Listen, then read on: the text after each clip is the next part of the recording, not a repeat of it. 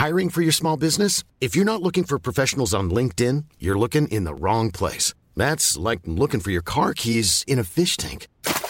LinkedIn helps you hire professionals you can't find anywhere else, even those who aren't actively searching for a new job but might be open to the perfect role. In a given month, over 70% of LinkedIn users don't even visit other leading job sites. So start looking in the right place. With LinkedIn, you can hire professionals like a professional. Post your free job on linkedin.com slash people today.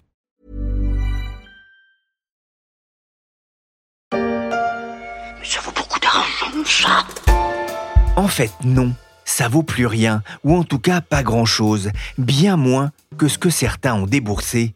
Comme on dit, les NFT, ça a eu payé.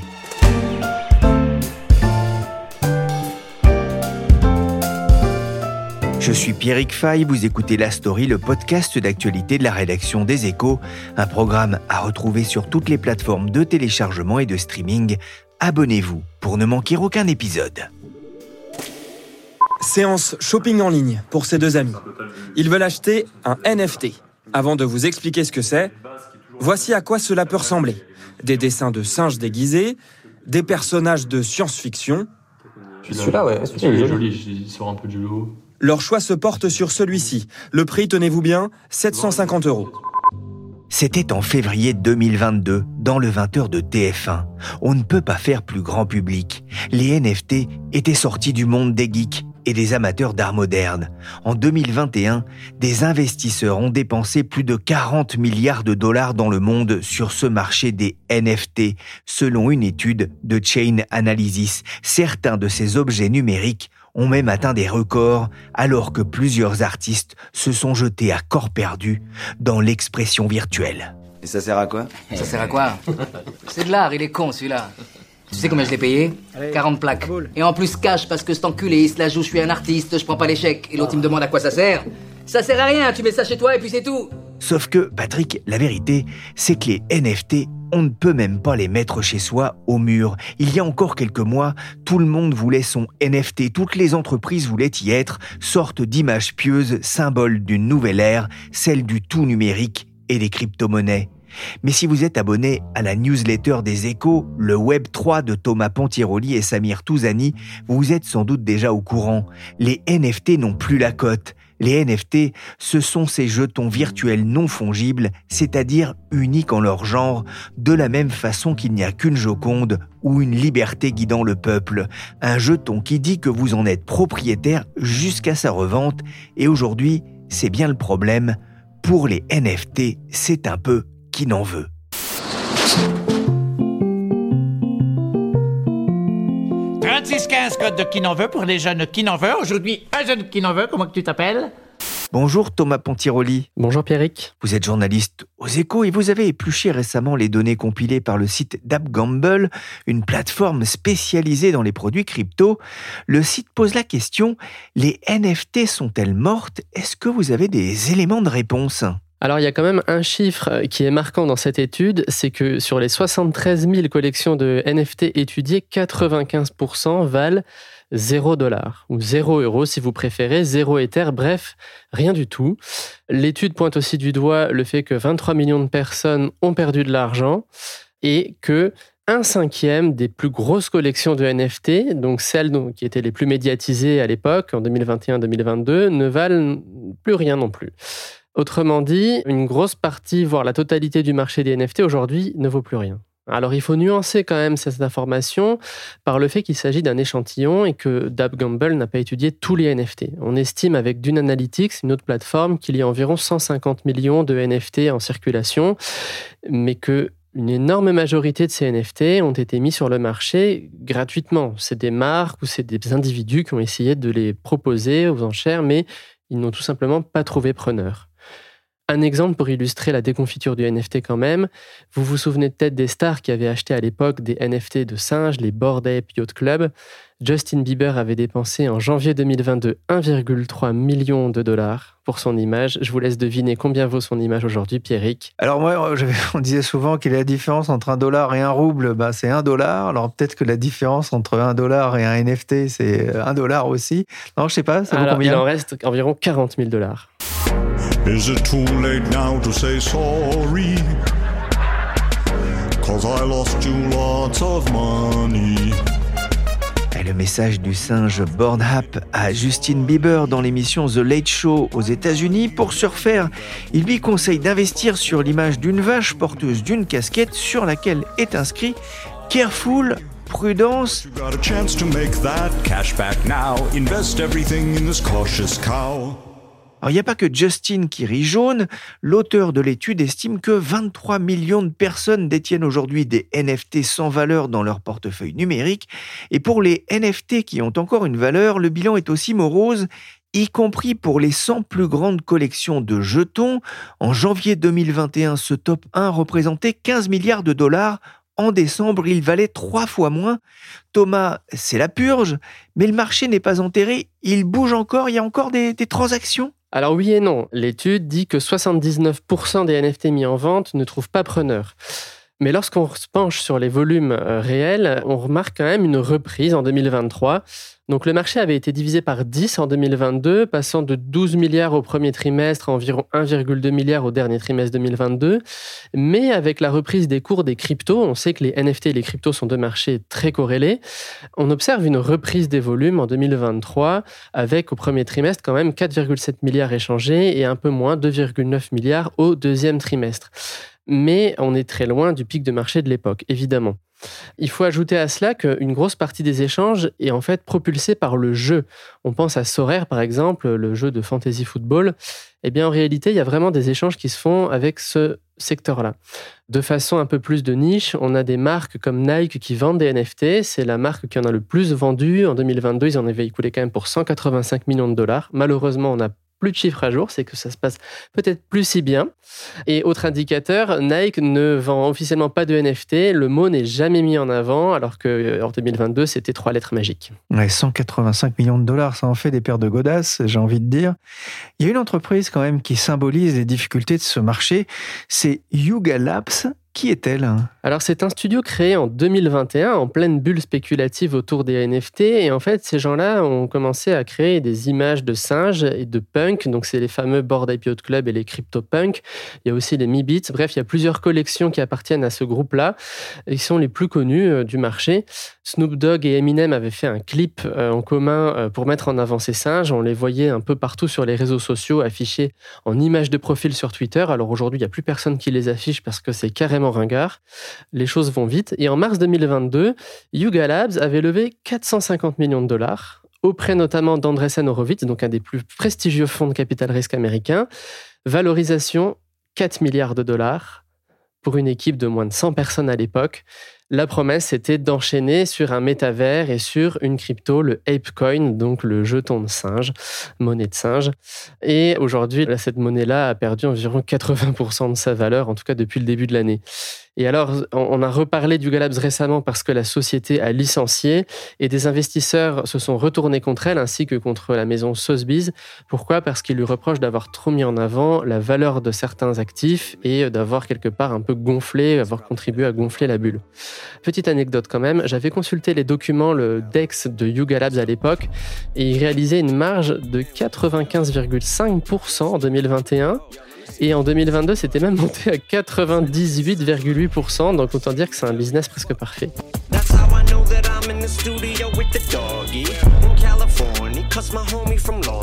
From the D to the LBC de Eminem et Snoop Dogg, la vidéo avec les singes du Board App, une vidéo très réussie d'ailleurs, on peut penser qu'avec ils ont pu se rattraper financièrement. Thomas, pourquoi cette perte d'intérêt pour les NFT euh, d'ailleurs? Alors, il y a au moins deux grandes raisons. La première, c'est évidemment la hausse des taux d'intérêt. Donc, par effet de cascade, les investisseurs ont rationalisé euh, leurs investissements. Ils se sont délaissés des classes d'actifs les plus risquées. Donc, en premier lieu, la tech, les startups, viennent ensuite les cryptos et en bout de chaîne, évidemment, les NFT. La problématique, elle vient aussi du manque de confiance il y a eu énormément de manipulations, beaucoup de pyramides de Ponzi.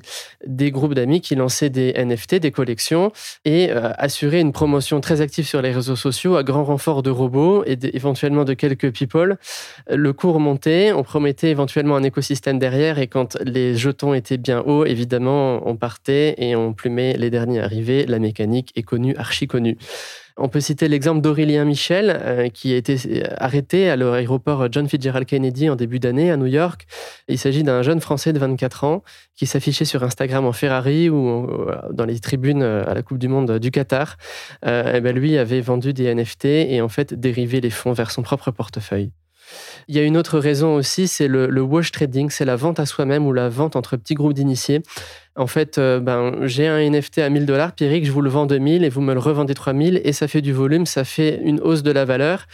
Eh bien, figurez-vous qu'on estime, d'une analytique, estimé qu'en janvier 2022, donc au plus haut du pic, 80% des volumes du NFT étaient du wash trading, des échanges bidons. Ne prends pas pour un con non plus.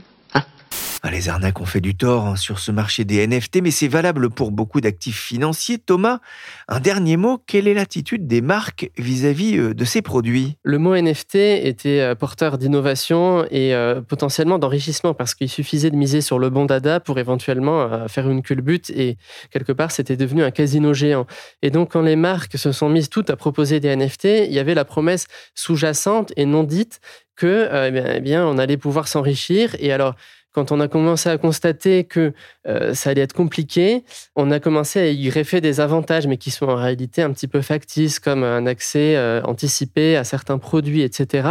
Alors je voudrais quand même à ce moment-là euh, revenir sur la notion d'utilité, qui est très symptomatique du marché des NFT et de l'époque où il servait à rien d'autre qu'à spéculer. Donc on parle souvent dans les feuilles de route des projets du moment où on va leur greffer une utilité, comme si ça n'allait pas de soi. Et par exemple sur son blog, Nike, qui vend beaucoup de chaussures en NFT, assure Dans un avenir proche, nous présenterons l'utilité, les avantages de ces créations virtuelles Nike uniques restées connectées. Aujourd'hui, le terme n'est plus très porteur et on retrouve une utilisation plutôt dans le luxe, mais là, c'est plutôt justifié parce qu'il s'agit d'offrir un produit pour tracer un produit, pour assurer un suivi. Mais pour le grand public, pour l'instant, c'est un peu compliqué ça se fait beaucoup dans les montres, hein, notamment pour euh, euh, savoir qui est vraiment propriétaire euh, de la montre et lutter contre le vol. On en a parlé récemment dans la story des échos. Il y a un exemple intéressant d'ailleurs d'une opération marketing autour des NFT qui n'a pas très bien marché, celle de Porsche. Alors Porsche, c'est intéressant parce qu'ils sont arrivés un peu après la bataille et ils ont proposé des NFT payants. Il faut savoir qu'à cette époque-là, donc en début d'année, toutes les marques offraient des NFT un peu comme des cadeaux, des goodies. Et Porsche s'est dit, on a une marque puissante, ils ont réussi leur entrée en bourse, euh, ils sont énormément capitalisés et euh, on va bénéficier de cet élan et les gens vont acheter des NFT. Et en fait, personne ne les a vraiment achetés et aujourd'hui, les jetons Porsche s'échangent environ à la moitié de leur valeur, donc on peut dire que c'est un échec.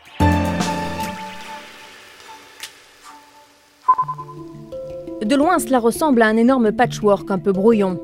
Mais à y regarder de plus près, il s'agit de 5000 morceaux de vie.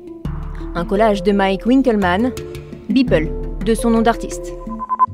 69 millions d'euros, c'est le prix payé lors d'une enchère chez Christie's pour cette œuvre numérique baptisée Every Days, The First 5000 Days, un record pour l'art numérique, c'était en mars 2021. Depuis, le soufflet est retombé beaucoup de, gens se rendaient quand même compte qu'on avait vraiment affaire à une énorme bulle, encore plus que sur beaucoup de, de crypto. Rémi Bourgeot est économiste et chercheur associé à l'IRIS. Il faut se souvenir, euh, les, NFT ont, existé pendant environ 10 ans, ils existent toujours euh, d'ailleurs, ils ont eu des débuts assez modestes, on a eu une énorme envolée après le, pire du, du, Covid, avec le, dans un contexte monétaire de relance à tout va, donc c'était quand même des circonstances particulières. Ensuite, effectivement, ça s'est ancré dans un cadre euh, de nouveautés euh, technologiques, de, programmes, tout ce qui relève du Web 3, d'une de transactions euh, d'architecture, de transactions décentralisées.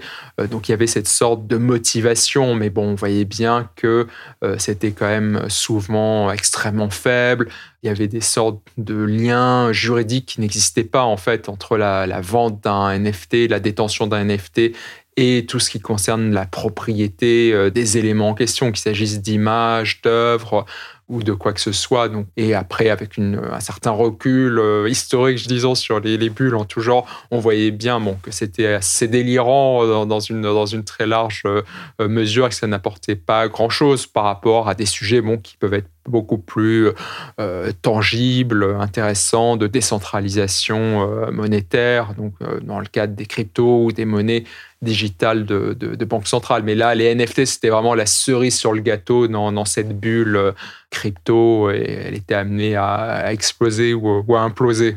On dit qu'il y a souvent l'importance de la confiance dans la valeur d'un actif, notamment d'un actif financier, fut-il une image euh, ou un tableau euh, dématérialisé? Le fait justement qu'il n'y ait pas d'actifs sous-jacents, ça a rompu peut-être aussi cette confiance. On se dit bah, finalement on n'a rien. Oui, alors c'est le cas de, l'univers crypto euh, en général. Bon, bah, les, cryptos comme le Bitcoin aussi ont connu d'énormes euh, secousses, sont moins effondrés, ils sont là, euh, certains y croient encore, il y a encore un, marché, il y a une, place certainement pour ces marchés avec beaucoup de, de prudence et de distance. Là, euh, les NFT prétendaient quelque part avoir une forme de sous-jacent et ce lien n'était pas là en réalité. Ensuite, bon, c'est toujours une grande question dans, dans les marchés, quels qu'ils soient, ce lien entre les, les actifs le produit financier et un quelconque euh, sous-jacent. On le voit dans les marchés financiers. Vous achetez une devise, euh, ça n'est pas, vous n'achetez pas une partie du pays, mais il y a un lien évidemment entre euh, cette devise et la vie économique du pays. Ça s'applique à toutes sortes d'actifs. Là, non seulement il n'y avait pas vraiment de, sous-jacent, mais il y avait une sorte de prétention à un sous-jacent qui en fait n'était pas là, où le lien n'existait pas réellement. Et encore, il faut voir évidemment les sous-jacents souvent risibles dont il s'agissait, moi, avec ces, images de, singes ou autre. Voilà, mais au moins, il y avait une forme de, transparence. Ils croyaient ceux qui, qui voulaient vraiment, ça n'engageait que ceux qui voulaient y croire quelque part. Ah, le marché des NFT a été très volatile, très spéculatif, non régulé, mais on a parlé aussi d'un marché manipulé, euh, dominé par ce qu'on appelle les baleines. Oui, alors on a eu euh, de véritables escroqueries aussi. Donc il y, a une vraie faille fondamentale dans, les NFT qu'on vient de, décrire. Ensuite, sur ça, évidemment, on vient se greffer toutes sortes de trafics, de truqueries. En toujours, on le voit beaucoup dans, les cryptos euh, euh, en général. On a le scandale FTX. C'est au même moment avec les fonds de FTX, c'est ce qui a précipité ce dégonflement de la bulle de nombreux actifs crypto en tout genre. Donc effectivement, ensuite, on a eu toutes sortes d'escroqueries, mais après des escroqueries déjà sur des euh, actifs qui n'étaient pas liés à un quelconque sous-jacent avec lesquels ils prétendaient avoir un lien. Donc euh, on est déjà dans une forme d'escroquerie. Mais ce qu'il faut voir souvent dans l'environnement des cryptos, on a affaire à des gens qui ne se rendent pas tout à fait compte. Mais vous voyez, même quand on, écoute l'ancien patron de, FTX, il dit bien qu'il se rendait un peu compte, mais pas tout à fait. Il y a une sorte d'innocence euh, juvénile, pas d'innocence au sens juridique euh, ni moral, mais euh, on a beaucoup de gens qui ne se rendent pas vraiment compte, qui se lancent comme ça dans, ces choses-là, et ensuite on a de véritables escrocs, on a tout un continuum entre ces différents profils. Il y avait cette espèce de croyance dans une, une nouveauté technologique, tout ce thème du, du Web 3 qui a une certaine validité par ailleurs de, processus décentralisés dans, la sphère financière. Euh, mais là, bon, c'était vraiment la cerise sur le gâteau de tous les excès poussés euh, à l'extrême sans aucune forme de, mesure. Et sur le sujet des baleines en finance, je vous renvoie vers les articles de Nessimaïd Kassimi sur leséchos.fr.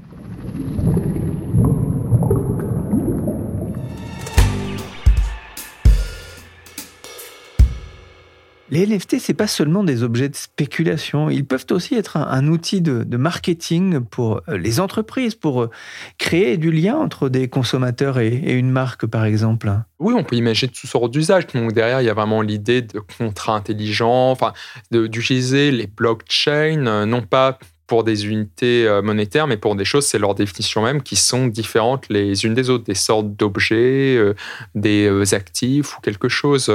donc c'est sortir quelque part du cadre strictement monétaire dans l'utilisation de, la blockchain. Donc il y a plein d'applications pour différents types de blockchain, mais les NFT bon, se sont prêtés vraiment à une déconnexion complète entre leurs applications prétendument concrètes et leurs valeurs. Donc on peut imaginer des applications, mais il y a quand même une faiblesse vraiment euh, fondamentale. Beaucoup de marques se sont précipitées sur euh, ce marché, le popularisant aussi, avec des NFT qui prennent maintenant la poussière dans des disques durs d'ordinateur ou dans des porte-monnaies électroniques.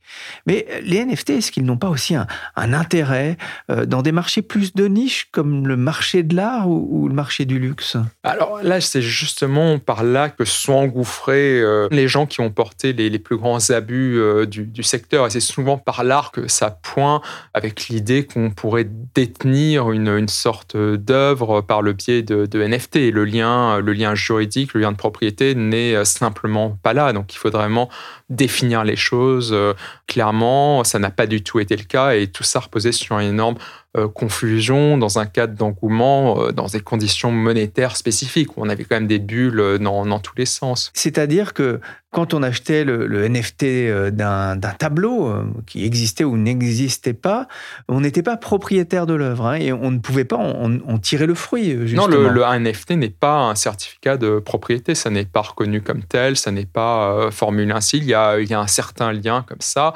Ensuite, si vous avez toute une architecture euh, de lien entre ces choses, euh, ces objets euh, financiers et, des œuvres, ça peut avoir une valeur. Voilà, on peut se mettre d'accord pour que ça ait une valeur, mais évidemment, il y a une faiblesse parce qu'il n'y a pas véritablement de lien et il n'y a pas de lien au sens juridique du terme. Et tout le monde s'en rendait un peu compte, mais évidemment, pour les gens les plus sérieux qui mettaient en place, qui développaient ces produits, c'est quand même un certain travail, donc on se prend évidemment au jeu, et il y avait tout un écosystème, euh, comme on dit, qui s'est créé. Et après, on avait souvent des, journalistes et euh, des blogueurs qui les interrogeaient, qui leur disaient, mais euh, qui poussaient un peu le raisonnement au bout, qui les poussaient dans le retranchement. Et là, on se rendait compte que les acteurs les plus virtuoses dans le développement de FT n'avaient pas de réponse. En fait, ce lien n'est simplement pas là l'acquisition d'un NFT ne permet en aucun cas d'acquérir de manière automatique ou implicite les droits patrimoniaux d'auteur sur une œuvre numérique, des droits d'exploitation d'une marque, d'un dessin ou d'un modèle, ou encore un droit d'exploitation de l'image d'une personne physique. C'est ce que j'ai lu sur le site de l'avocate Muriel Cahin sur la question de la propriété intellectuelle. Le code de cette propriété est très clair sur le sujet un NFT n'est pas une œuvre d'art, il permet juste de garantir l'authenticité d'une œuvre et sa paternité. La littérature juridique est abondante en tout cas sur le sujet et on comprend bien que c'est une des faiblesses de ces produits non tangibles. Merci Rémi Bourgeot, économiste et chercheur associé à l'IRIS, et merci Thomas Pontiroli, journaliste aux échos. La story s'est terminée pour aujourd'hui. Cet épisode a été réalisé par Willy Gann, chargé de production et d'édition Michel Varnet.